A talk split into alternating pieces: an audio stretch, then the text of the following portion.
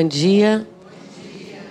Toda vez que eu chego aqui, eu sou Andréa Rosadas, todos devem conhecer minha irmã Cristina Rosadas.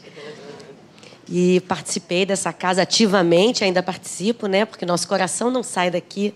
Até porque a gente levou também um pedacinho do SEMA para as serras de Petrópolis, na nossa casa, na casa de Tiago. A gente faz parte hoje do Grupo Espírita Casa de Tiago. Eu resido em Araras, Petrópolis. E eu fico muito emocionada todas as vezes que eu venho, porque além de ter começado aqui a estudar a doutrina espírita, a mergulhar no ensino da doutrina espírita, a participar de outras atividades na casa também, eu fico muito emocionada, porque eu acho que eu chego aqui e eu sinto esse abraço da Maria Angélica, mas sinto mesmo, né? ela porque ela abraça com força entendeu? Ela abraça e abraça a gente mesmo. Então, a primeira coisa que eu quero dizer para vocês é: sintam-se abraçados por Maria Angélica e por Tiago, Tiago, apóstolo de Jesus, que falou para nós uma coisa muito importante que eu vou falar no decorrer do nosso estudo. Então, eu fico grata por estar aqui, muito feliz em vê-los novamente. E um aprendiz do Evangelho de Jesus era muito empolgado. Ele tinha muita vontade de falar, porque ele estudou, ficou maravilhado e encantado com as mensagens do Cristo. E decidiu que sua vida seria dedicada à pregação do Evangelho. E ele transcorria sua vida, ia nos templos, falava com entusiasmo, com empolgação, com amor, dividia o fruto do seu conhecimento, as pessoas se encantavam com o seu falar. No entanto, a vida material exigiu dele que ele pagasse suas despesas. E por isso ele necessitou empregar-se. Foi trabalhar numa fábrica. E logo que ele começou a trabalhar, ele se sentiu preso, se sentiu tolhido da sua liberdade de ir e vir, de poder a toda hora, todos os dias, estar fazendo as pregações que ele tanto gostava, a qual ele tanto se dedicava com afinco, com amor. E ele se sentiu muito aborrecido porque o chefe dele era um homem certo, meio rude, meio ríspido. E ele se sentiu ali muito mal, não se sentiu servindo a Jesus como ele realmente gostaria de servir. E em casa, numa noite, ele pede a Jesus uma orientação e decide no dia seguinte demitir-se. Foi até o seu chefe e falou: Olha, eu vou pedir demissão, eu não quero mais trabalhar aqui. E o chefe perguntou para ele por quê. Porque ele era um bom funcionário até. Ele falou assim: não, porque, na verdade, eu quero mesmo é, pregar o evangelho, eu quero falar, eu me sinto muito tolhido aqui nas minhas ações, eu perdi a minha liberdade de ir e vir, tenho que cumprir horário, tenho que fazer esse trabalho aqui todos os dias. O chefe falou: tudo bem, uma pena, porque você é até um bom funcionário. E ele foi embora naquele dia, se sentindo liberto. Foi a vários templos, fez as suas pregações, as preces, sentiu-se realizado. Chegou em casa tarde da noite, cansado, mas muito feliz, porque tinha feito aquilo que ele queria: pregar o Evangelho de Jesus. Dormindo, ele sonha, vindo uma luz muito grande até ele e percebe que era Jesus. Fica emocionadíssimo, ajoelha-se aos pés do mestre e, quando vai agradecer e olha para o mestre, percebe que o mestre tem um olhar muito triste, muito preocupado. E ele diz: Mestre, por que estás tão preocupado? Porque você está relegando a tarefa que lhe confiei. Como assim, mestre? Hoje mesmo me demiti do emprego e passei o dia inteiro e a noite pregando o seu evangelho de amor e de luz? Pois é. Você faz isso e eu percebo que faz muito bem, com muito amor e dedicação.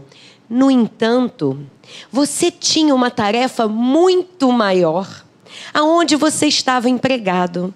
Pois com o seu conhecimento do Evangelho, você poderia tocar o coração daquele homem rude, ríspido, que atendia como seu chefe. Pois com o seu exemplo, você poderia modificá-lo. E ele, que tem sob a sua tutela mais de 200 funcionários, certamente empregaria muito melhor os seus ensinamentos se você ali continuasse. No entanto, meu filho, você desdenhou da tarefa. E ele, na hora que ia pedir perdão a Jesus, percebe que Jesus vai embora. No dia seguinte, ele acorda e volta para o trabalho. Pede perdão ao chefe e pergunta se ainda poderia retornar à tarefa, ao trabalho. E o chefe pergunta a ele: Olha, pode sim, você realmente é um bom funcionário, mas eu gostaria de saber quem lhe convenceu a voltar a trabalhar? E ele disse: Jesus. Hoje, o nosso estudo, a nossa reflexão será sobre o capítulo 21 do Evangelho segundo o Espiritismo, itens 1 a 4. Haverá falsos cristos e falsos profetas, missão dos profetas. No Evangelho, Jesus diz que a árvore, a gente reconhece a árvore pelos frutos que a árvore dá. E uma coisa me chamou muita atenção. Em uma das passagens, não me recordo se foi na de Mateus ou na de Lucas, ele diz: Toda árvore que produz bom fruto não é má. E toda árvore que produz mau fruto não é boa. Olhem só. Não é diferente de falar toda árvore que produz bom fruto é boa e toda árvore que produz mau fruto é má. Fiquei refletindo sobre isso e pensei: por que será que foi desta maneira que foi construída a colocação evangélica? Lembremos que Jesus disse, quando foi interpelado pelos fariseus: Bom mestre, bom, por que me chamas de bom? Eu não sou bom, bom é o Pai.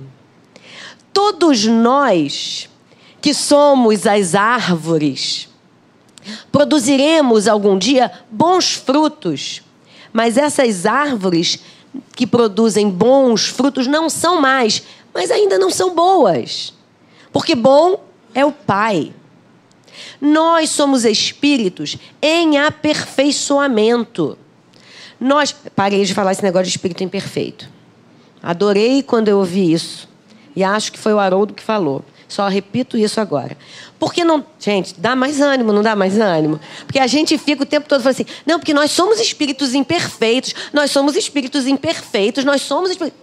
Olha como é diferente. Somos espíritos em aperfeiçoamento. Então, gente, ninguém mais agora vai falar que é espírito imperfeito.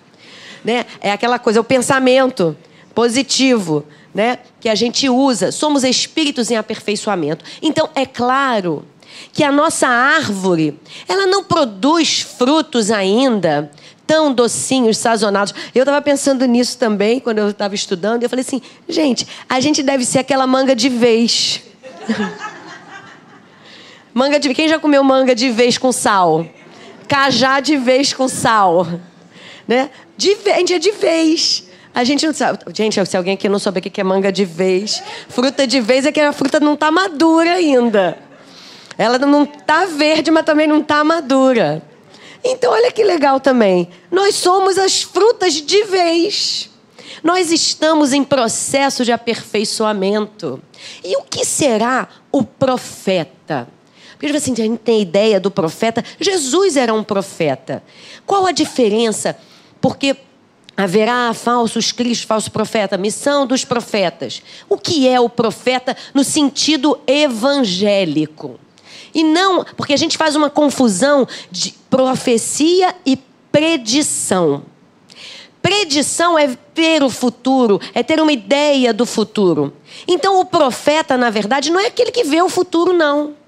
Que faz a predição. O profeta, no sentido evangélico, é o enviado de Deus que nos vem, que vem para nos ensinar, que vem para nos trazer ensinos, informações de cunho moral e espiritual.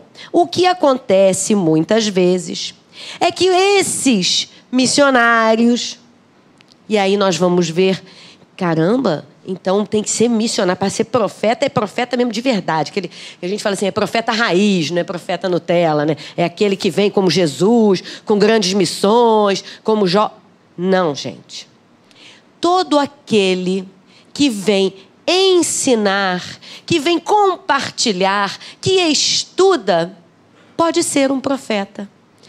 Então, essa turma que está aqui, que aqui deve ter pelo menos uma meia dúzia de professores ou instrutores ou facilitadores, como queiram chamar, das turmas de estudo da doutrina espírita, que fazem evangelização infantil, que fazem aqui um estudo de alguma maneira, nós estamos sendo esses que estão trazendo e dividindo o fruto do quê? De um conhecimento superior? Não. O fruto do nosso esforço em estudar. Mas basta esforçar-se para estudar e transmitir? Como disse Jesus na história que eu contei? Não. O mais importante é reconhecer a árvore pelo fruto que ela dá é a gente se esforçar para nos melhorar. O Espírito Hamed, ele diz, fazendo uma análise desse capítulo, desse item, que todos nós não podemos nos esconder do nosso lado amargo, do nosso lado azedo, porque só reconhecendo as nossas dificuldades, eu também não vou chamar de imperfeição, as nossas dificuldades, é que nós poderemos modificá-las. É que nós poderemos nos esforçar para modificar essas nossas dificuldades que emperram um pouco mais a nossa marcha evolutiva. Outra coisa muito importante para a gente lembrar, tem que lembrar disso, gente. Nós normalmente aguardamos evoluir para trabalhar. Vamos lembrar de uma coisa, vamos ver se todo mundo aqui está afiado no ESD. É, aqui não é ESD, não, aqui é só estudo da doutrina espírita. É que lá em Petrópolis o povo fala ESD, Estudo Sistematizado da Doutrina Espírita. Vamos ver se está todo mundo afiado. Nós estamos num mundo de. Ai, que bom que ninguém falou regeneração, gente. Yes! Que bom. Estamos num mundo de provas e expiações, ou expiações e provas. Se estamos num mundo de provas e expiações, nós encarnados somos espíritos de provas e expiações. A nossa moral, as nossas necessidades são de que a gente passe por algumas expiações e por provas. Os nossos irmãos desencarnados, oi, gente, também que estão na terra são espíritos em provas e expiações. Quem serão as nossas companhias? aqueles que nos inspiram, aqueles que nos orientam. Tá bom, gente, tem a Maria Angélica. Tá legal. Mas cada um de nós tem. Eu gosto de falar assim: não tem jovem aqui, não tem. Tem muito jovem, na verdade, mas não tem criança, assim, adolescente aqui, eu não estou vendo. Né? A gente já é só jovem. Porque normalmente o jovem fala assim: aquele que é parça mesmo, que anda junto com a gente, estamos junto, mãozinha. Aquele espírito é um espírito muito parecido com a gente é um espírito que tem muita necessidade de trabalhar. E por isso ele se vincula a nós como uma tarefa. E ele vai nos auxiliar na jornada. Agora, sabe aquela história que a mãe falava para gente? Me diga com quem andas que te direi quem és. É assim mesmo no mundo espiritual. Por quê? Porque nós vamos atrair para junto de nós espíritos afins. Então, se Andréia chega aqui e fala do Evangelho de Jesus, da doutrina espírita, mas aí Andréia sai daqui e fala: Nossa Senhora, agora eu vou enfrentar um trânsito miserável para ir para Petrópolis. Ou então aquela história do passe, né? Sabe como é que é a história do passe? Quando o salão está muito cheio, aí você vai dar passe e fala assim: Meu Deus do céu, esse passe, esse salão cheio demais hoje, e eu não vou, meu Deus do céu, meu marido vai me matar quando chegar em casa. Você não está nem concentrado na história. Nós estaremos vinculados, nós mostraremos quem somos, não é falando bonito. Não é falando bonito, não é pegando, citando a questão número um do livro dos Espíritos, a questão número quatro, a questão número cinco, a 886. A 1 e a 886 eu sei de cabeça. Só. O resto eu colo. Porque não é saber decorar, porque umas pessoas têm muita facilidade em decorar, em reproduzir. A gente estuda para fazer a palestra, mas não adianta nada eu estudar e não refletir, e não pensar. E mais ainda, em não tentar modificar em mim o que é urgente e necessário. Portanto, aqueles de nós, todos nós, não é o falso profeta ou a missão do profeta, não é isso. Todos nós temos a nossa missão. Todos nós temos algo a fazer nesta vida. Todos nós podemos, como disse Francisco de Assis, a palavra convence, mas o exemplo arrasta.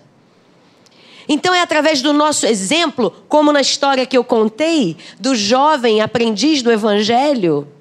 Porque ele queria pregar o Evangelho, mas era muito mais importante a sua dedicação no trabalho, a sua atuação como cristão no seu ambiente de trabalho. E assim somos nós em nossa vida. Para nós, a gente pode sair. A gente tem muitas coisas, a gente vira espírita, então é um barato, né? Porque a gente fala assim, né? Porque a doutrina espírita realmente é, é maravilhosa, é encantadora, pela lógica, pelo consolo, por todo o seu conteúdo, por trazer, né, reviver o Evangelho de Jesus na nossa vida. Só que o reviver não é reviver aqui no Evangelho, no livro, não. É reviver na vida. É a gente empregar um esforço muito grande para a gente se transformar, para a gente aplicar o que a gente ouve aqui, o que a gente lê, o que a gente, porque a gente acha lindo. Gente, a casa espírita é um lugar maravilhoso, mas a gente não pode ser espírita de casa espírita. Sabe como é que é espírita de casa espírita? O espírita de casa espírita é assim: a gente passa do portão da rua para o SEMA, é impressionante. Lá, aqui pode ser que não aconteça muito isso, não. Mas lá em Araras acontece. A gente é tomado de uma coisa assim, meio sublime. Você parece que a gente fica incorporado. Né? Aí a gente fica, fala mais baixo. Bota a cabecinha para o lado. Oi, minha irmã. Oi, meu irmão. Que bom te ver. É assim, espírita de casa espírita é assim. Porque aí na casa espírita a gente entra em nosso lar. A gente entra em nosso lar, aí está em nosso lar, envolvido pelo ambiente. Gente, eu estou falando isso não é de deboche. Isso acontece porque é uma maneira da gente perceber que a gente tem que ser espírita de casa espírita e fora da casa espírita. É levar para fora daquele portão não é só o que a Andréia está falando, ou que um outro palestrante vai falar, ou que um instrutor vai falar. É levar o que a gente sentir, essa vibração amorosa que os bons espíritos, que Maria Angélica traz para a gente. É deixar se envolver e permanecer com essa vibração. Porque, de fato, quando a gente entra na casa espírita, os bons espíritos lá da nossa casa, eles dizem o seguinte: quando a gente passa da, quando a gente decide já já ir, já é meio caminho andado. Mas quando a gente passa da porta, a gente também tem uma falsa impressão de que o obsessor ficou lá fora, que ele não pode entrar. Gente, convida. Convida ele. Convida. Não fala, fica aí porque lá, ó, é blindado, você não entra. Convida. Vem, meu irmão, ainda mais aquele dia que a gente está mais irritado, que parece que a coisa não andou bem, não fluiu bem, né? ou a gente está com um problemão. Chama. Vem, meu irmão, vem comigo, que vai ser bom para nós dois. Entendeu? E aqui ele entra e também ouve a palestra, também participa do estudo, também é tratado carinhosamente pela equipe espiritual. Porque quando a gente entra na casa, a gente recebe já assim uma ducha de bons fluidos. É por isso que a gente fica bom na casa espírita, né? A gente, a gente fica tão bom que a gente nem faz, nem pensa nada de errado. A gente tem que ter, tomar muito cuidado. Muito. Porque Hamed nos diz que a gente tem que tomar tanto cuidado para a gente não ser fiscal do trabalho alheio. Porque a gente vem achando que a gente é o rei da cocada e, na verdade, a gente está, ao invés de prestar atenção no que nós estamos fazendo, na nossa árvore, em cultivar os frutos de nossa árvore, porque a responsabilidade é nossa, a gente fica se ocupando da responsabilidade do outro. Não estou, não estou falando de sermos coniventes com o erro, com o equívoco, mas nós temos que tomar muito cuidado. E nós espíritas, ainda mais. Porque nós espíritas, além do evangelho do Cristo, nós temos o livro dos espíritos, nós temos as obras subsidiárias, nós estudamos, não que os nossos irmãos não estudem, mas nós temos o esclarecimento. Nós sabemos, a doutrina espírita é filosofia, é religião, é ciência. E com esse conhecimento, muito será cobrado aquele que muito recebeu. Então a gente pode, não adianta a gente sair daqui e falar assim, não, eu não sei nada, porque eu sou novo na doutrina espírita. E olha, a gente tem alguém aqui pela primeira vez hoje, ó, já não é mais novo. Não é mais noviço, já está ouvindo, já está aprendendo. Então quando a gente vem decide vir, a gente entra nesse influxo de energias e vibrações. E é preciso que a gente tome consciência de que tudo o que a gente faz. Olha, gente, sabe essas figurinhas que a gente recebe agora? Eu tenho assim, tem uma de Jesus que eu acho um barato. Falei assim, eu vi, hein? Ele é assim. Parece que é assim, né? Que a gente tem assim o nosso mentor e o outro amigo. Sabe o outro amigo? Aí ele fala assim: Eu tô te vendo. E é verdade. É verdade. Eles estão nos observando. Estão nos observando porque nós somos responsáveis pela nossa conduta. Daí os falsos profetas. E esse falso profeta não é ensinar errado é conduzir-se equivocadamente. Nós temos que tomar cuidado para não endeusarmos palestrantes, missionários, dirigentes. São pessoas, espíritos em aperfeiçoamento, exatamente como todos nós. E aí eu lembro de uma historinha que Divaldo conta que um palestrante conhecido lá, acho que do Nordeste, ele chegou um dia para o Divaldo e falou assim: Divaldo, vou parar de fazer palestra. Não vou mais dar palestra. O Divaldo, por que, meu filho? Porque eu não consigo fazer o que eu falo. Eu não consigo, eu estudo, mas às vezes eu me pego com alguns pensamentos e eu não consigo fazer tudo aquilo que eu falo. Aí Divaldo falou assim para ele: Meu filho, como a gente faz para limpar um cano que está sujo, com barro por dentro. E ele falou: lavando, deixando a água limpa passar por dentro do cano. Divaldo diz, diz para ele então: então vai, meu filho, e continue fazendo palestra. Porque através desse contato, através das reflexões que nós fazemos, através das leituras, dos estudos, a água limpa vai entrando em nós, vai passando por nós. E não tem como nós não nos sensibilizarmos em ver tanta coisa que Jesus nos ofereceu, o seu evangelho. Não tem como nós continuarmos produzindo frutos tão maus, porque a gente se cobra. Mas a gente não precisa e não pode se cobrar a perfeição, mas que a gente saiba e se reconheça como esse espírito em aperfeiçoamento, que somos hoje as árvores que estão dando os frutos de vez. Porque é fundamental em nossas existências nós estarmos abertos para nos modificar e abertos, inclusive, conscientes e responsáveis de que ainda vamos nos equivocar. Porque senão a reforma íntima, a transformação íntima vira tortura íntima. Porque nós ficamos num desespero, e a natureza não dá saltos.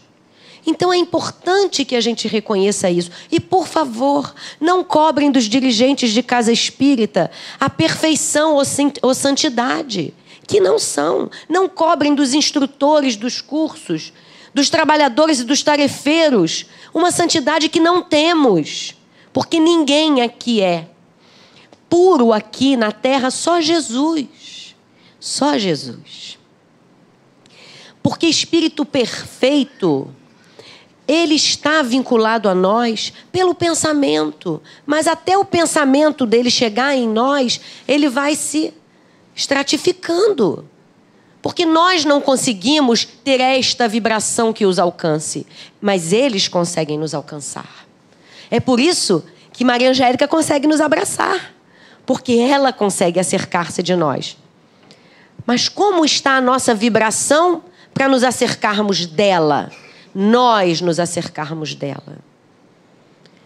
Portanto, reconhece-se a árvore pelos seus frutos, e haverá falsos cristos ou falsos profetas, são aqueles espíritos encarnados, não que falam em nome de Jesus, mas que deixam a vaidade, o egoísmo, o interesse pessoal assumir o controle de suas vidas. Quando em muitas vezes era necessário fazer uma tarefa simples, como a do jovem aprendiz do evangelho da história que eu contei. Porque nós achamos que ter uma missão, que fazer algo, é ser o Chico Xavier, é ser a Madre Teresa, é ser Gandhi. Não é isso.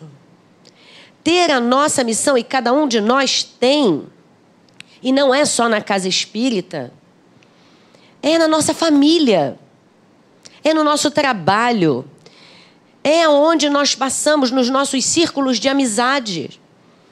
Quanto nós podemos fazer de bem? Como nós podemos ser a árvore que está produzindo bons frutos? Porque quando nós iniciamos o nosso processo de transformação e a doutrina espírita e o Cristo, ele não quer que a doutrina espírita seja um processo de redenção individual, mas sim de redenção coletiva, porque não adianta eu me modificar e ficar isolado. Não. Eu tenho que vivenciar o Evangelho, a Boa Nova, os ensinos do Cristo e dos bons Espíritos, é no dia a dia das nossas vidas. E é por isso que está lá no Livro dos Espíritos, Lei de Sociedade. É por isso que nós precisamos convencer, com, perdão, conviver. É necessário, porque ali, através daquele, vou falar daquele, que testa a sua paciência, mas de você que testa a paciência do outro, porque a gente sempre fala que o outro está testando a nossa, né? Já repararam isso?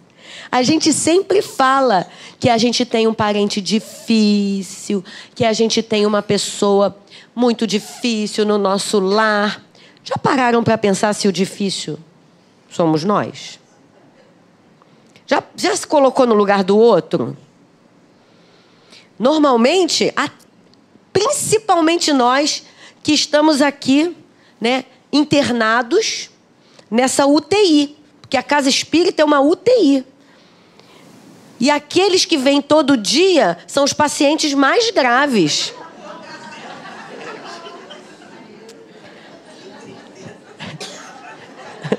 Mas é verdade. E que bom que a gente está internado nessa UTI. Porque se a gente tivesse largado lá no SUS, e a gente já está bem pior. Nós precisamos. Sabe por quê? Não é religião que salva ninguém. Não é doutrina espírita. E eu não estou falando. A gente está falando sobre a doutrina espírita porque nós estamos num centro espírita. Mas não é religião que salva ninguém. E esses falsos profetas, ah, a gente acha que está só lá, lá fora, né? Lá fora. Nos outras denominações. Tem certeza? Não, porque isso não pertence à doutrina espírita. Será? Quem são os espíritas, senão os homens reencarnados na Terra? Somos nós. Eu já ouvi uma vez e eu achei fantástico isso. Gente, a gente é espírita porque a gente não deu certo em religião nenhuma. Que agora é assim, assim, a culpa é sua, Jesus não salva ninguém, entendeu? Se vira.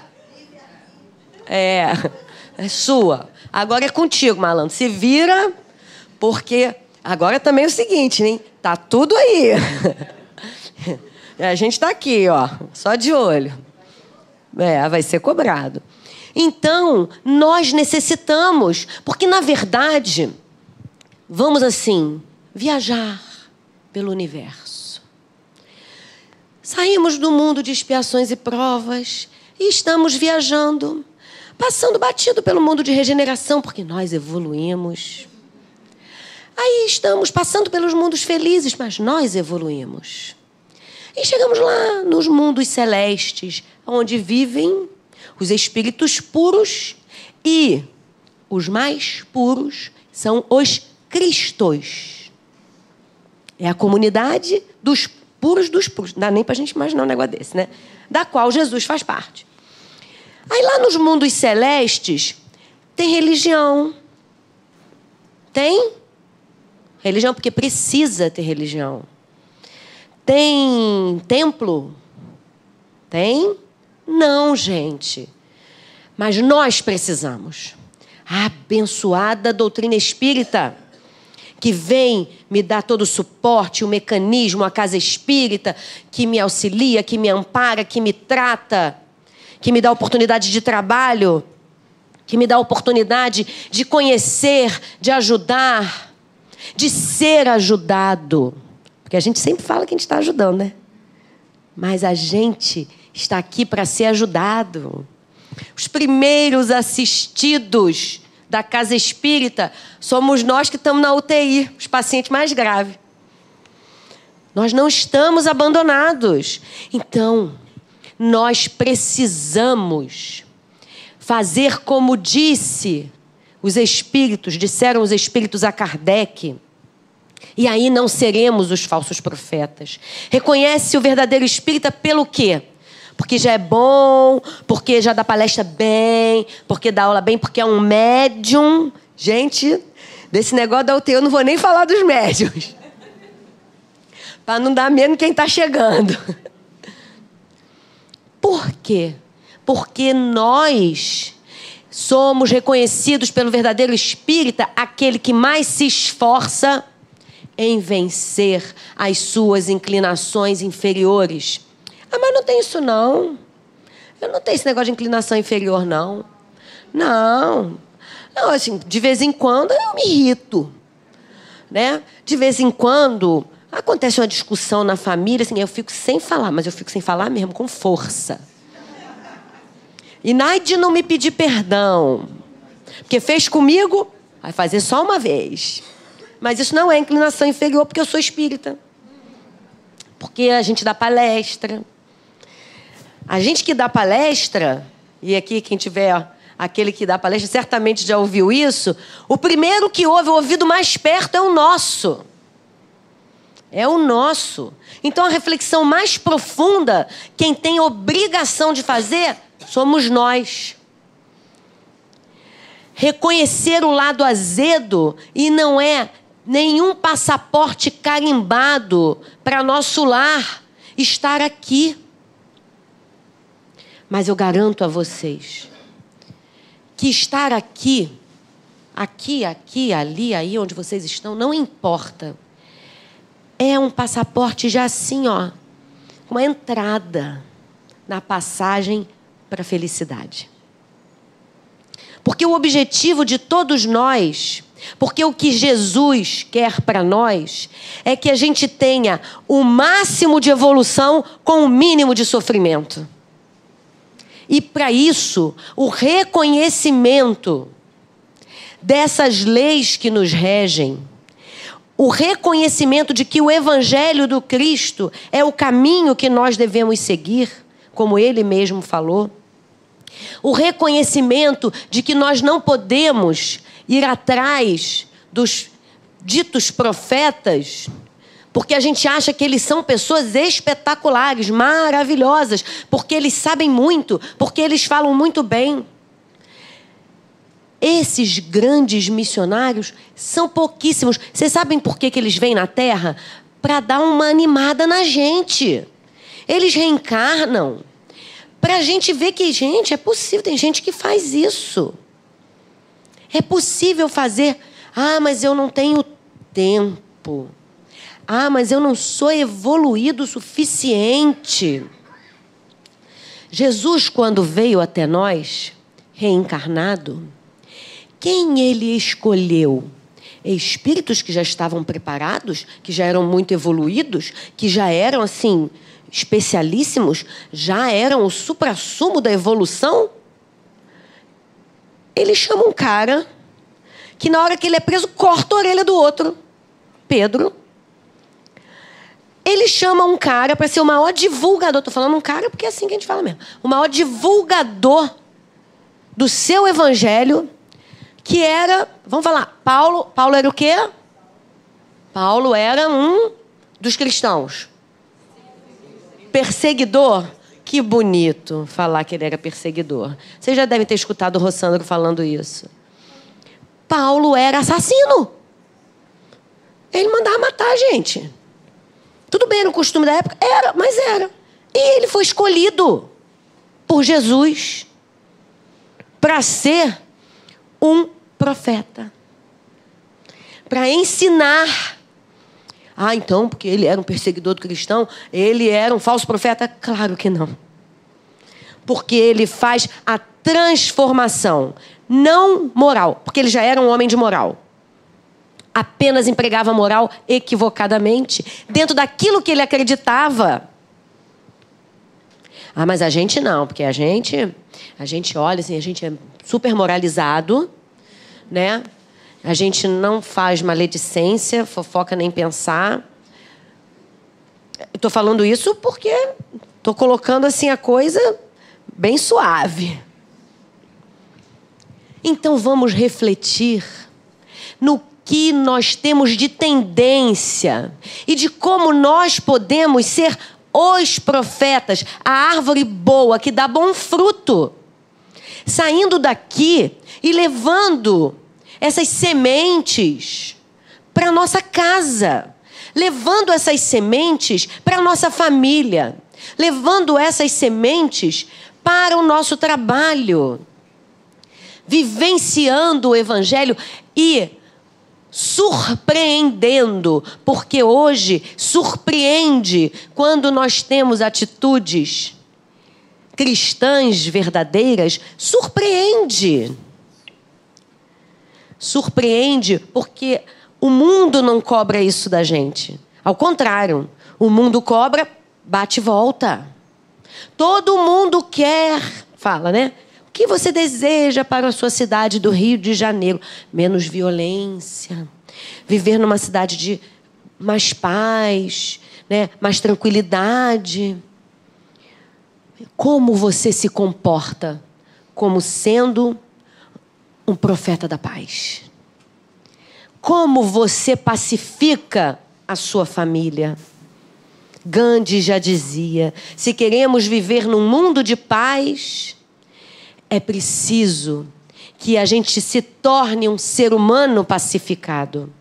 Pacificado, nós, pelo exemplo, poderemos influenciar a nossa casa, a nossa família direta que pelo exemplo poderá influenciar a nossa vizinhança e assim sucessivamente. Então, levantar a bandeira da paz não é nada senão agirmos como pessoas pacificadas, controlando os nossos impulsos, às vezes inferiores.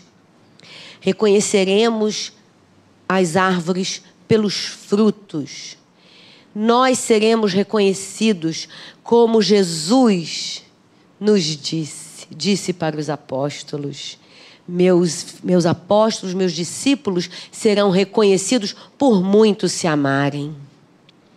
Então, nós, como esse jovem da história que eu contei, temos obrigação em vivenciar o Evangelho do Cristo. Obrigação. Mas não é obrigação de vivenciar esse Evangelho para que os outros falem: ah, como ela é boa. Nossa, olha que pessoa boa. Ele é tão bom. Não. É porque nós nos sentiremos bem em servir. Porque aquele que está produzindo bons frutos é o maior servidor. E o maior servidor não é o que tem obras maiores, ou o melhor palestrante, ou o maior médium. Não é isso. Porque ele pode ser, ter muitos dons mediúnicos, falar muito bem, mas se a sua conduta não corresponder minimamente dentro daquilo que nós temos como possibilidade por sermos espíritos em aperfeiçoamento.